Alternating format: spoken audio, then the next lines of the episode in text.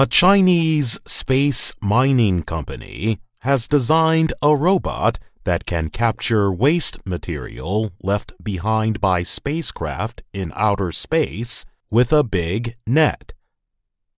The state run Xinhua news agency recently reported that the robot launched on the government's Long March 6 rocket along with several satellites.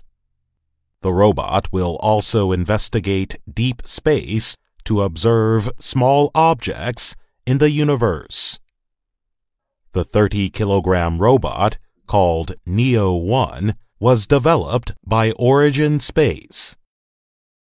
The company says the robot will lead the way for future technologies capable of mining on asteroids.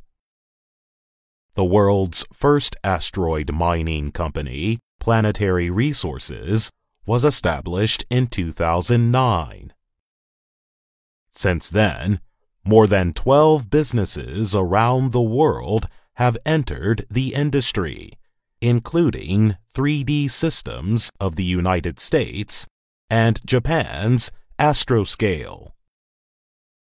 Astroscale's technology uses magnets to gather up space waste.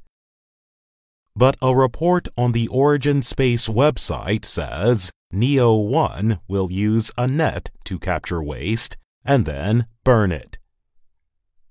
Thousands of satellites have been launched worldwide. As they outlive their use, many end up as waste and put other operating satellites at risk. Su Meng is the founder of Origin Space. He said the company plans to launch many space telescopes and more spacecraft to begin the first for profit mining of asteroids by 2045.